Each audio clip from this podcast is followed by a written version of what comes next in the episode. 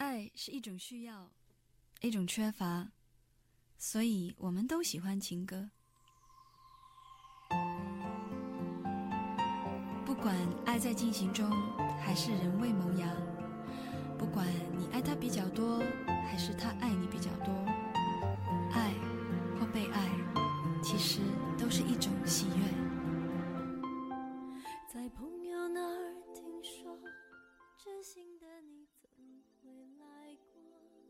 张国荣对梅艳芳说过：“等我们到四十岁，你未嫁，我未娶，我们就在一起。”可是后来，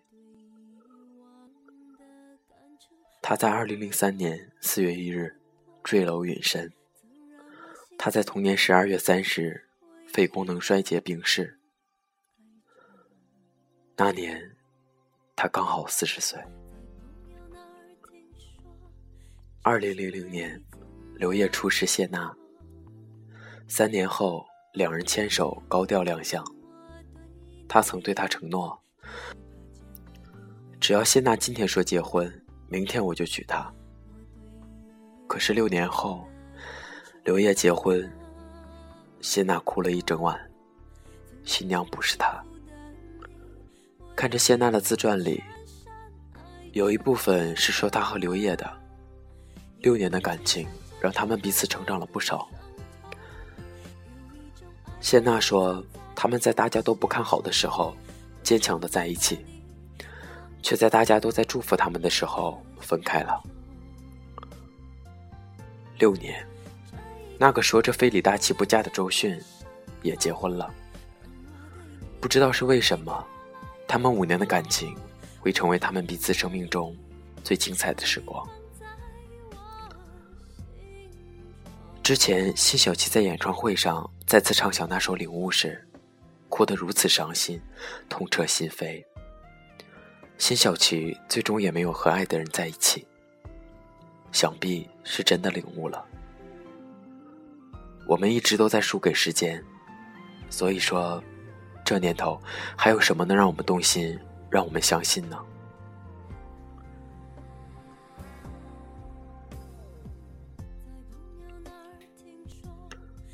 陈升曾做过一件很煽情的事。他提前一年预售了自己演唱会的门票，仅限情侣购买。一个人的价格可以获得两个人的席位，但是，一份情侣券分为男生券和女生券，恋人双方各自保存属于自己的那张券。一年后，两张券合在一起才能奏效。票当然卖得很快，也许。这可是恋人双方证明自己爱情的方式吧？我们要在一起一辈子呢，一年算什么？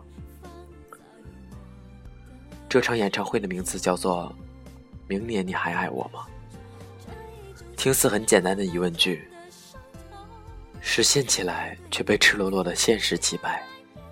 到了第二年，陈升专设的情侣座位果然空了好多位子。他面对着那些空座位，脸上带着怪异的歉意，唱了最后一首歌，把悲伤留给自己。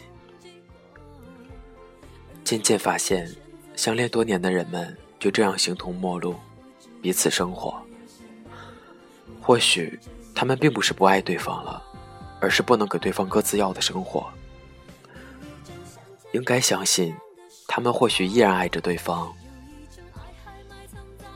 只是一个不懂得怎么去爱，一个相爱却无能为力。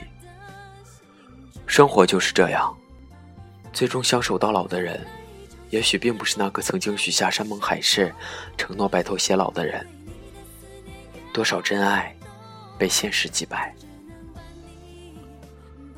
终究，终究时间会带走一切。到底是什么让我们松开了彼此的手？到底是什么让我们放弃了自己，放弃了对方？会一直说真的没什么，然后又对着别人的故事沉默。表面终究会归于平静，只是内心的波涛汹涌，不为人知。只有自己才知道，谁是自己真正爱的人，谁又是伤了自己的那个人。所以最后的最后，当我们都有了彼此的归属，你只能是我记忆中模糊的剪影而已。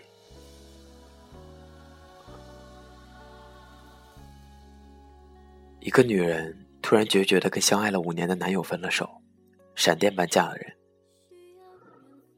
她说她要结婚，她实在等不起了。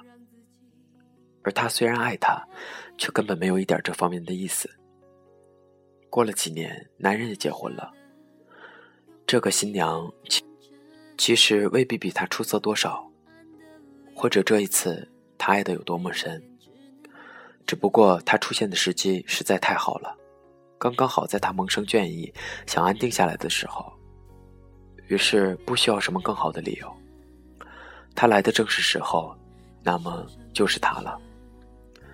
其实我们寻寻觅觅了那么久，变成了每一次爱情的甜蜜与艰辛，而最后选择的爱人，不过就是我们在心一动时，经过身边的那一个。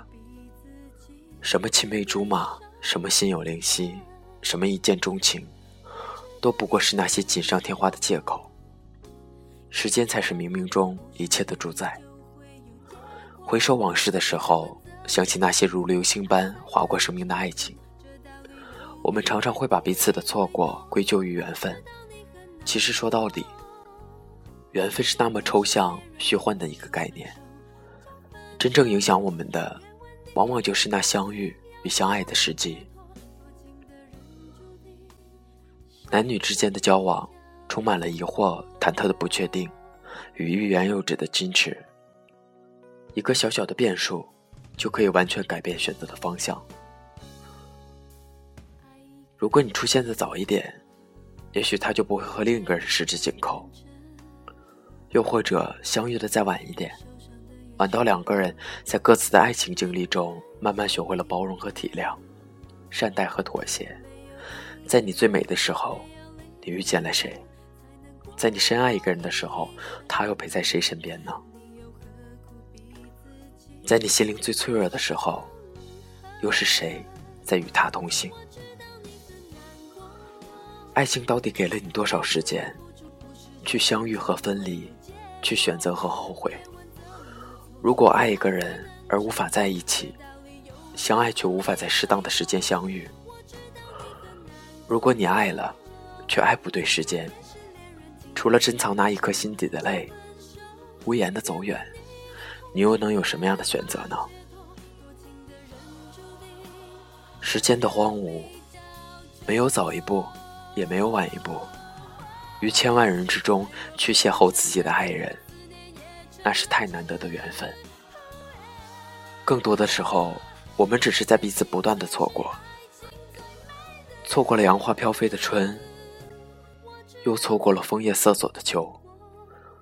直到漫天白雪，年华不在，在一次次的心酸感叹之后，才能终于了解，即使真挚，即使亲密，即使两个人都已经是心有戚戚。我们的爱依旧需要时间来成全和考验。